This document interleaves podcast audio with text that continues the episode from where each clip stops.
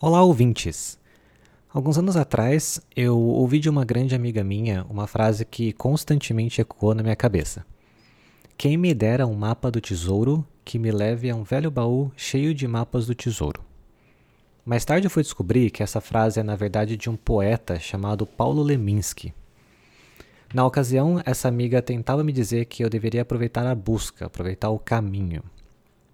Então esse podcast nasce como sendo um papel em branco, onde eu quero desenhar um mapa para quem se interessar.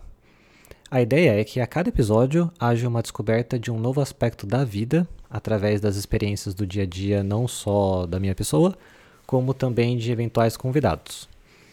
É uma baita exposição, eu confesso que ainda não estou muito confortável com isso, mas a ideia do desconforto e de como isso pode me ajudar a entender melhor o mundo me motiva a começar.